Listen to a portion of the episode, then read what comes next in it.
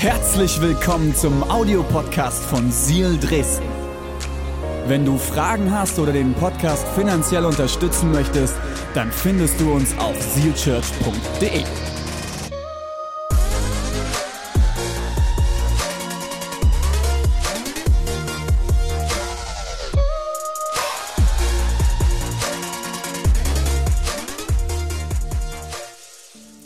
Hey, wir haben letzte Woche eine Predigtserie gestartet und die hat schon für ziemlich viel Wirbel in der Kirche gesorgt. Und einige Leute waren schon sehr nervös, was ich predigen werde. Wir haben die Predigtserie überschrieben mit Stop Going to Church. Hör auf, in die Kirche zu gehen. Für alle, die heute das erste Mal da sind und die letzte Predigt nicht gehört haben, ja, ihr habt richtig gehört, der Pastor dieser Kirche sagt dir, hör auf, in die Kirche zu gehen. Ich habe, äh, wenn, wenn du jetzt sagst, hey, ähm, was hat es denn damit auf sich? Okay, ich will es dir erklären. Stop going to church. Be the church. Hör auf, in die Kirche zu gehen. Sei die Kirche. Es wird dein Leben radikal verändern, wenn du anfängst, die Kirche zu sein, dort, wo du bist und nicht mehr in ein Gebäude gehst, nicht mehr nur noch in einen Gottesdienst gehst, sondern das lebst, worum es wirklich geht. Und das ist einen Unterschied zu machen, Veränderung zu bringen in diese Welt. Es ist ein Unterschied, in ein Gebäude und zu einem Gottesdienst zu gehen oder in eine Bewegung gepflanzt zu sein, die einen Auftrag verfolgt. Und wenn du wissen willst, was das alles mit einem Samenkommen zu tun hat und du die Predigt letzte Woche nicht gesehen hast, dann kannst du jetzt diesen QR-Code scannen und dir die Predigt von letzter Woche noch anschauen. Okay, einfach Handy raus, scannen und du landest direkt beim Podcast von letzter Woche, falls du es verpasst hast und äh, kannst dir das Ganze noch anschauen. Heute gehen wir einen Schritt weiter. Okay, kleinen Schritt weiter. Stop going to church, love your church. Liebe deine Kirche. Das ist manchmal gar nicht so einfach, weil Kirche besteht aus Menschen. Denn wo zwei oder drei in meinem Namen versammelt sind, bin ich mitten unter ihnen, sagt Jesus. Menschen haben eine Eigenschaft, die sehr herausfordernd macht, Menschen zu lieben. Und das ist, dass sie menschlich sind. Das ist die wichtigste Erkenntnis für heute. Okay, Notiz an mich selbst. Menschen sind menschlich. Und das macht es doch immer wieder auch herausfordernd. Aber ich glaube, und wir werden das jetzt auch gemeinsam lesen, dass ein Auftrag ist, nicht in die Kirche zu gehen, sondern seine Kirche zu lieben. Epheser 5, die Verse 25 bis 26.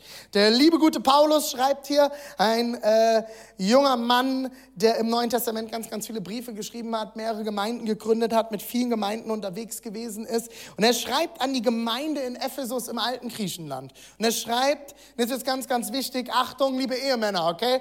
Verheiratete Männer hier, hebt mal eure Hand, bekennt euch. Verheiratete, sehr gut, sehr gut, ein paar Verheiratete, gut zu hören, okay? Und ihr Ehemänner, Liebt eure Frauen und alle Frauen nicken ihren Männern zu. Hast du gehört? Hast du gehört, ne?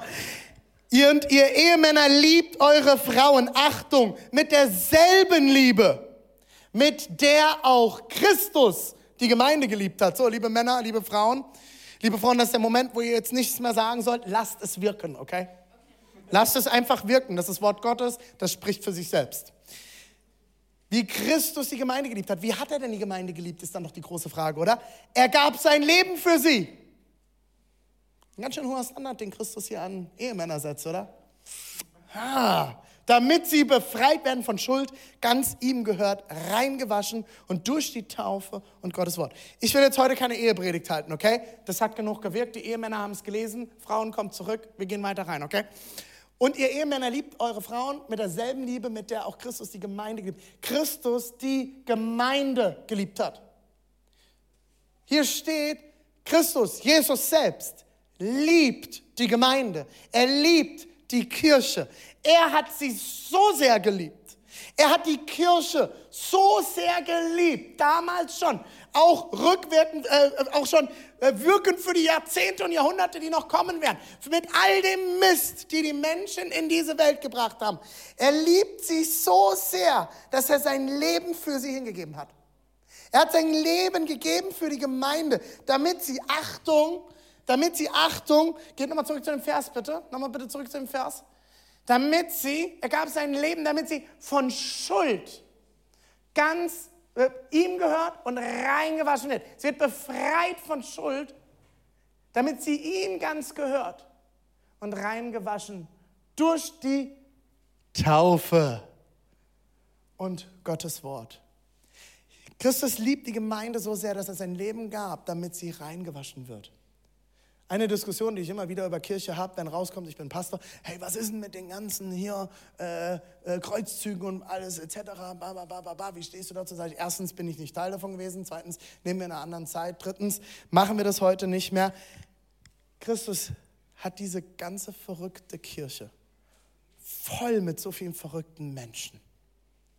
Er liebt sie so sehr, dass er, sie, dass er sein Leben hingegeben hat dass er gestorben ist. Warum? Weil er genau weiß, wir Menschen, wir sind menschlich und wir kriegen es nicht hin.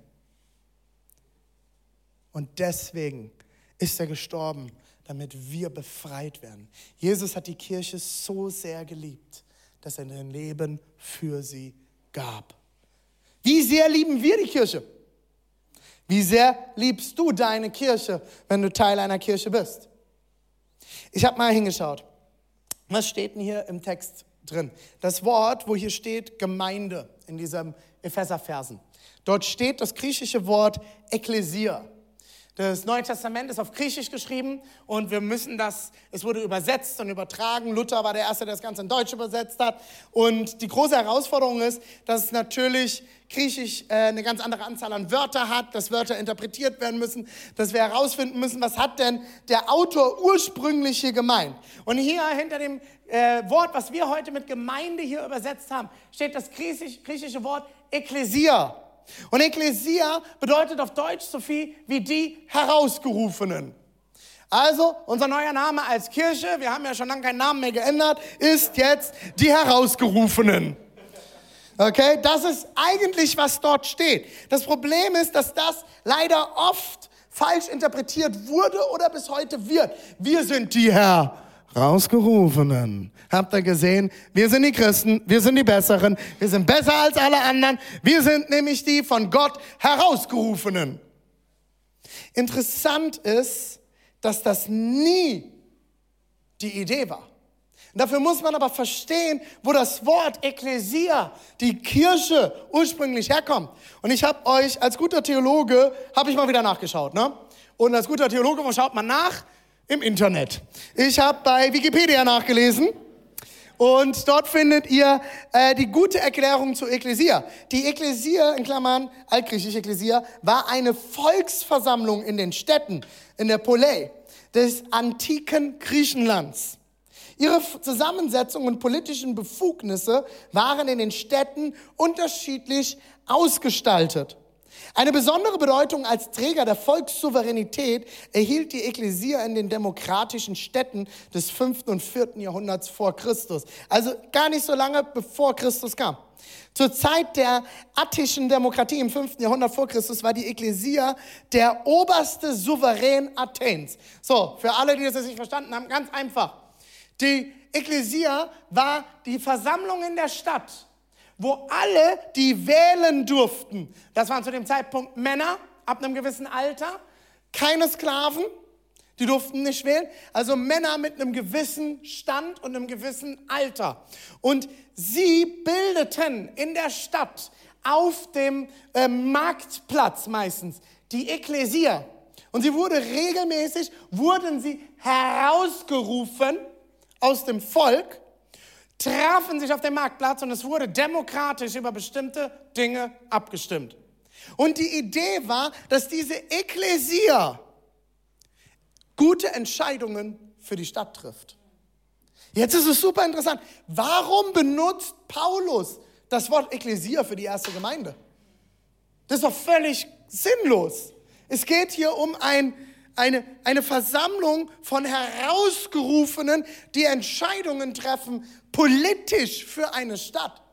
Ich glaube, dass Paulus ein ganz, ganz, dass er ganz, ganz bewusst diesen Begriff verwendet hat. Die Kirche ist die wahre Ekklesia, in Klammern Versammlung der Herausgerufenen, die, in der, die der Stadt Bestes suchen sollte. Unser Auftrag ist nicht, Ekklesia existiert nicht für sich. Die Herausgerufenen in der Stadt haben Verantwortung. Sie tragen Verantwortung für das, was in der Stadt passiert. Was wäre, wenn wir anfangen, Kirche so zu denken? Wir sind nicht die tollen Herausgerufenen, sondern wir sind nicht besser, nicht perfekt, nicht toller, nicht stärker und auch nicht intelligenter. Wir lesen es im Epheser 5, 26. Damit sie, und deswegen sind wir die Ekklesia, befreit von Schuld, ganz ihm gehören, reingewaschen durch die Taufe und das Wort Gottes. Wenn wir verstanden haben, wir sind ohne die Reinheit Gottes, ohne dass er uns vergibt, sind wir als Kirche nichts. Aber weil wir das haben und Gott uns herausruft, können wir Entscheidungen treffen, können wir beten, können wir für unsere Städte, unsere Ortschaften, unsere Region uns einsetzen und am Ende einen Unterschied machen. Nur durch Jesu Gnade sind wir befreit von Schuld. Und die Taufe ist ein äußeres Zeugnis davon, dass wir reingewaschen sind und zu seiner Ekklesia gehören. Wenn du heute in dieses Becken steigst, lieber Täufling, liebe, liebe Täuflinge, Täuflingli, Täuflingen, wie sagt man das jetzt? Täuflinglis, die Täuflinglis. Liebe Täuflinge, wenn ihr heute in dieses Becken steigt, nein, ihr werdet nicht Mitglied in dieser Kirche. Wir haben keine Mitgliedschaft. Ihr bekommt auch nicht einen Sonderstatus in dieser Gemeinde. Aber ihr entscheidet euch mit diesem Bekenntnis, ich gehöre ab jetzt zur Kirche Gottes. Ich gehöre zur Ekklesia. Ich gehöre jetzt zur Kirche Gottes. Zur Kirche Gottes gehören heißt nicht, ich bin jetzt das, ich bin dies, ich bin Baptist, ich bin Seed Church, ich bin Methodist, ich bin evangelisch, ich bin katholisch, ich bin orthodox, ich bin whatever. Es heißt nur, ich bin Christ. Und ab dem Moment, wo ich das entschieden habe und in dieses Becken steige, trage ich Verantwortung. Ich habe eine Verantwortung. Ich gehöre jetzt zur Ekklesia, zu den Herausgerufenen und ich trage Verantwortung für mein Umfeld. Und ich bin ein Botschafter Gottes auf dieser Erde. Und die meiste Bibel, die viele Leute lesen werden, sind dein Leben. Ist dein Leben. Im 1. Korinther 12, 12 bis 13 heißt es, so wie unser Leib aus vielen Gliedern besteht und diese Glieder einen Leib bilden, so ist es auch bei Christus. Sein Leib, die Gemeinde besteht aus vielen Gliedern und ist doch ein einziger Leib. Einige von uns sind Juden, andere nicht Juden. Einige sind Sklaven, andere frei. Aber wir haben alle denselben Geist empfangen und gehören durch die Taufe zum Leib Christi. Du wirst nicht Teil der Kirche durch eine Mitgliedschaft oder dass du in die Kirche gehst. Du wirst auch nicht zum Burger, wenn du in einen Burgerladen gehst oder zum Auto, wenn du in der Garage stehst. Oder? Ist ja geil, oder? Gehst bei McDonalds rein, Big Mac. Nein. Du gehörst zur Kirche und du wirst Christ, dadurch, dass du eine Entscheidung triffst. Dass du eine Entscheidung triffst, ich gehöre dazu. Ich glaube, ich schaffe es nicht alleine. Ich habe mein Leben nicht alleine im Griff. Ich brauche Gott. Ich brauche dich, Jesus, dass du einen Unterschied in meinem Leben machst. Und die Kirche ist nicht tot. Eine Organisation, ein Gebäude oder eine Veranstaltung. Die Kirche ist ein lebendiger Körper. Ein lebendiger Körper. Nur wenn wir uns alle bewegen, da sind und den Körper lieben, kann die Kirche leben. Die Kirche ist zusammengesetzt aus verschiedensten Körperteilen. Und im Korinther 12 lesen wir an einer Stelle, darum kann das Auge nicht zur Hand sagen, ich brauche dich nicht. Und der Kopf kann nicht zu den Füßen sagen, ihr seid überflüssig, euch brauchen wir nicht. Nein, jeder Teil dieses Körpers ist wichtig.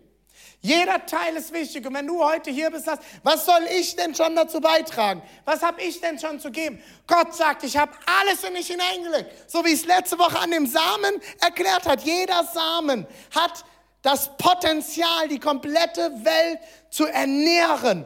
Du hast das Potenzial, als Glied, als Teil dieser Kirche etwas dazu beizutragen, dass in deinem Umfeld ein Unterschied gemacht wird, dass in deinem Umfeld etwas passiert. Du bist hier, weil irgendjemand dir wahrscheinlich davon erzählt hat, weil du irgendwo etwas mitgekriegt hast, weil irgendjemand als Gliedmaße am Leib Christi seinen Dienst getan hat. Jeder ist wichtig und kann seinen Teil an den Tisch bringen. Du bist wichtig und du hast etwas dazu beizutragen. Und nur weil du nicht der Mund bist wie ich, der laut predigen kann, oder weil du das Auge bist, das alles sieht, oder weil du nicht der Fuß bist, der immer vorausgeht, heißt das noch lange nicht, dass du nicht wichtig bist. Ein paar Verse später sagt Paulus, die sensiblen Teile, die, die, die Teile, die uns manchmal auch herausfordern, die bedecken wir ganz besonders und schützen sie. Warte mal, aber was ist mit dem Herz? Das sieht man ja gar nicht, ist überhaupt nicht wichtig. So ein Herz, wer braucht schon ein Herz? Total unwichtig, sieht ja keiner, dieses Herz. Vielleicht bist du berufen, Herz zu sein. Und der Herzschlag dieser Gemeinde zu sein.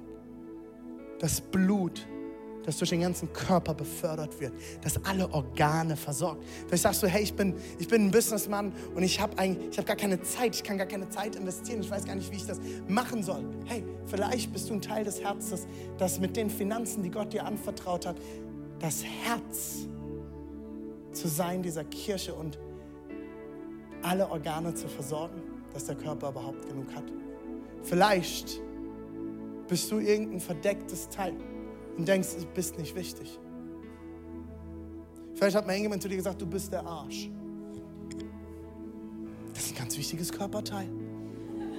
Wenn dich irgendjemand Arsch genannt hat in deinem Leben, vielleicht sogar deine Eltern, dann kannst du sagen, Halleluja, ich bin der Arsch am der Gemeinde Gottes.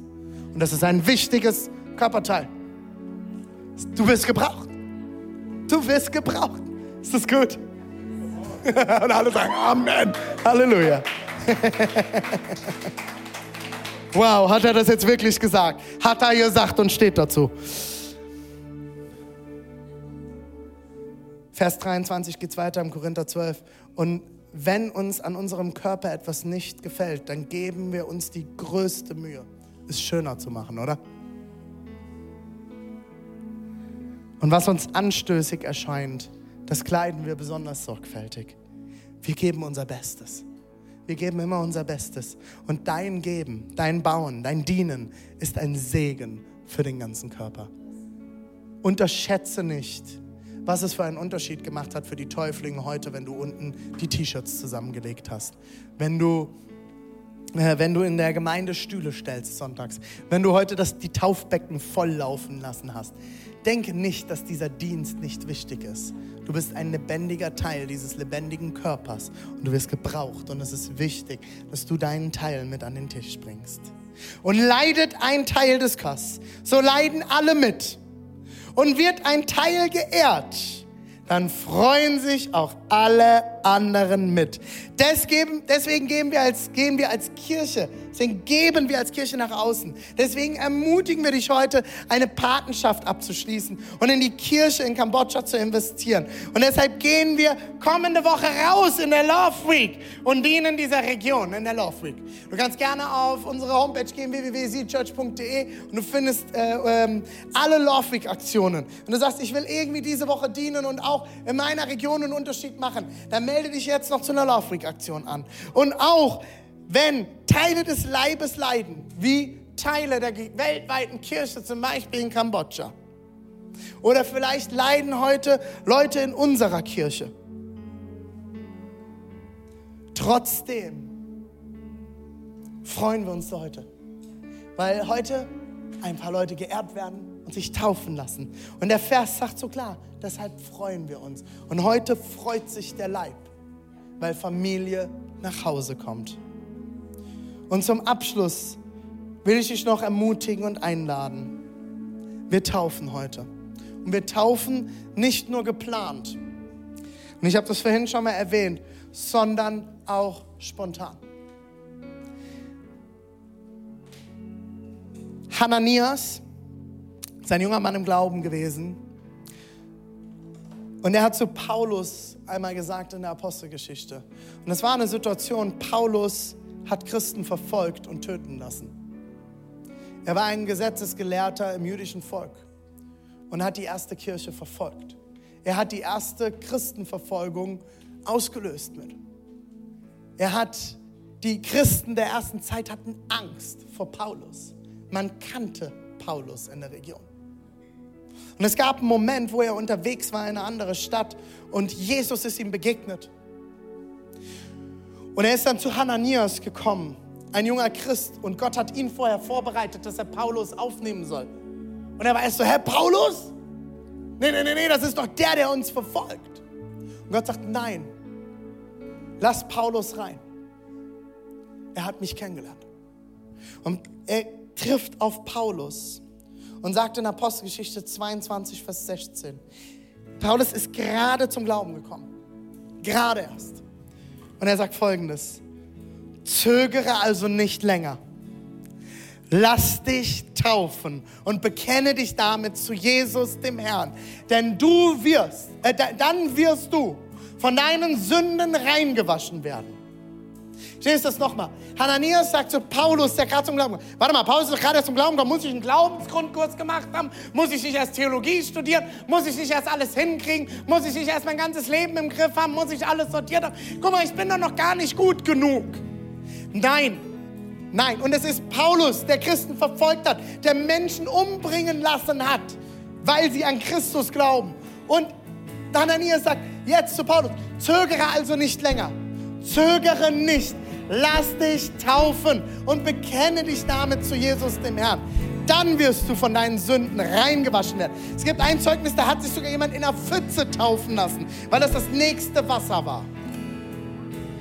Wenn du heute da bist und sagst, hey René, ich will heute diesen Gott kennenlernen. Ich werde dir gleich die Möglichkeit geben, ich werde ein Gebet sprechen. Wir werden gemeinsam beten und ich lade dich ein, dieses Gebet mit uns zu sprechen. Und wenn du heute sagst, hey, ich bin noch nicht getauft, ich bin noch nie in so ein Becken getreten und taucht dort, ich habe als erwachsener Mensch noch nie bekannt, ich gehöre zu Jesus Christus, dann ist es heute deine Chance. Wir haben an allen, an allen Standorten die Möglichkeit, dass du dich noch spontan taufen lassen kannst. Vielleicht bist du in der Essigmanufaktur äh, Manufaktur in Leipzig oder du bist äh, irgendwo anders an einem, an einem Standort, wo nicht direkt getauft wird. Wir haben heute Shuttle eingerichtet, die dich von diesem Standort in deiner Stadt zu dem Standort bringen, wo wir taufen. Wenn du in Leipzig in einem, im Knicklicht oder in der Essigmanufaktur bist und sagst, ich will mich taufen lassen, darfst du gleich nach diesem Gebet nach hinten stürmen im Raum. Dort stehen unsere Pastoren, dort stehen Gastgeber, die dich in Empfang nehmen, die dich in ein Auto setzen. Deine ganzen Freunde, Familie können alle mitkommen. Wir taufen sehr lange heute.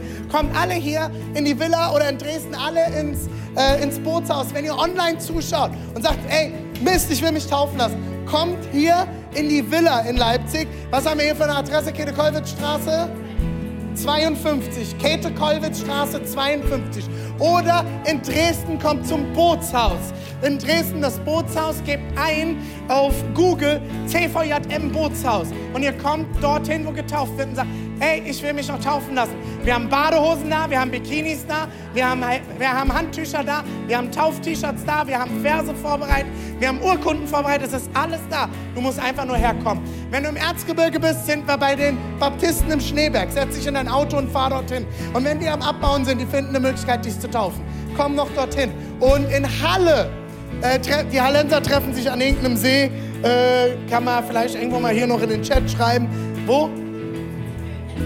CVJM-Haus in Halle. CVJM-Haus in Halle. Könnt ihr hinkommen und dann fahren die gemeinsam zum See und dann wirst du dort getauft. Wenn du irgendwie Hilfe brauchst, schreib uns im Chat und wir helfen dir jetzt, den Ort zu finden. Zögere also nicht länger. Lass dich taufen. Bekenne dich damit zu Jesus, dem Herrn. dann wirst du von deinen Sünden reingewaschen. Lass uns gemeinsam an allen Standorten aufstehen. Wenn du heute da bist und sagst, hey, ich habe diesen Jesus noch nicht kennengelernt. Und du sagst, du willst heute diesen Jesus, diesen Gott, diesen Vater kennenlernen. Hey, das ist unser Motto, neue Hoffnung. Wir wünschen uns, dass Menschen neue Hoffnung finden. Durch die Liebe Gottes. Gottes Liebe und er hat dich geschaffen zu lieben. Doch das Problem ist, wir schaffen das nie alleine. Wir schaffen es nie immer zu lieben. Wir fahren wie an dem Ziel zu lieben vorbei. Und immer wenn wir nicht lieben, kommt Tod, Schmerz, Krankheit, Verzweiflung, Dunkelheit in diese Welt. Hoffnungslosigkeit. Aber Gott hat seinen Sohn gesendet, Jesus Christus, wie wir es heute schon gelesen haben. Und er ist gestorben am Kreuz. Und er ist den Tod gestorben, den wir Menschen in diese Welt bringen. Er ist den letztendlichen Tod gestorben. Aber das Gute ist, er ist nicht nur gestorben, sondern er ist auferstanden von den Toten. Und da versteht dieser Anker. Ich habe ihn hier auch auf der Brust, der Anker. Warum? Ein Anker steht für Hoffnung. Und wir haben die Hoffnung, dass Jesus Christus von den Toten auferstanden ist. Und dadurch können wir uns verankern in der Liebe, der Gnade, der Kraft, der Zuversicht Gottes, dass wir in Ewigkeit mitten im Zentrum unserer Bestimmung leben werden. Du wirst leben, du wirst lieben und verankert sein in Jesus Christus. Wenn du heute an irgendeinem der Standorte bist oder auch online, lade ich dich jetzt ein, deine Augen mal kurz einen Moment zu schließen. Kurz einen Moment die Augen schließen, egal wo wir sind. Kurzer Moment der Privatsphäre in diesem öffentlichen Raum. Wenn du heute sagst, René, ich will dieses Gebet mitbeten. Ich will diesen Gott kennenlernen. Ich möchte zurück zu meinem Vater. Vielleicht hast du Gott schon mal kennengelernt und du bist weggelaufen. Komm heute nach Hause. Komm nach Hause. Wenn du dieses Gebet jetzt mitbeten willst, während alle Augen geschlossen sind, leg doch einfach mal deine Hand auf dein Herz. Als ein Zeichen von hier bin ich, hier ist mein Herz. Leg einfach deine Hand auf dein Herz, egal wo du bist. Und ich lade dich ein, mit mir gemeinsam zu beten. Ich bete vorn, wir beten als gesamte Kirche an allen Standorten, überall, wo wir heute sind, gemeinsam nach. Lass uns beten. Jesus, ich stehe hier und ich lege alles ab. Ich gebe dir mein Leben. Ich bekenne, ich schaffe es nicht allein. Ich brauche dich. Heiliger Geist, erfülle mich mit deiner Kraft, mit deiner Nähe, mit deiner Liebe. Ich will dir nachfolgen bis an mein Lebensende. In Jesu Namen. Amen.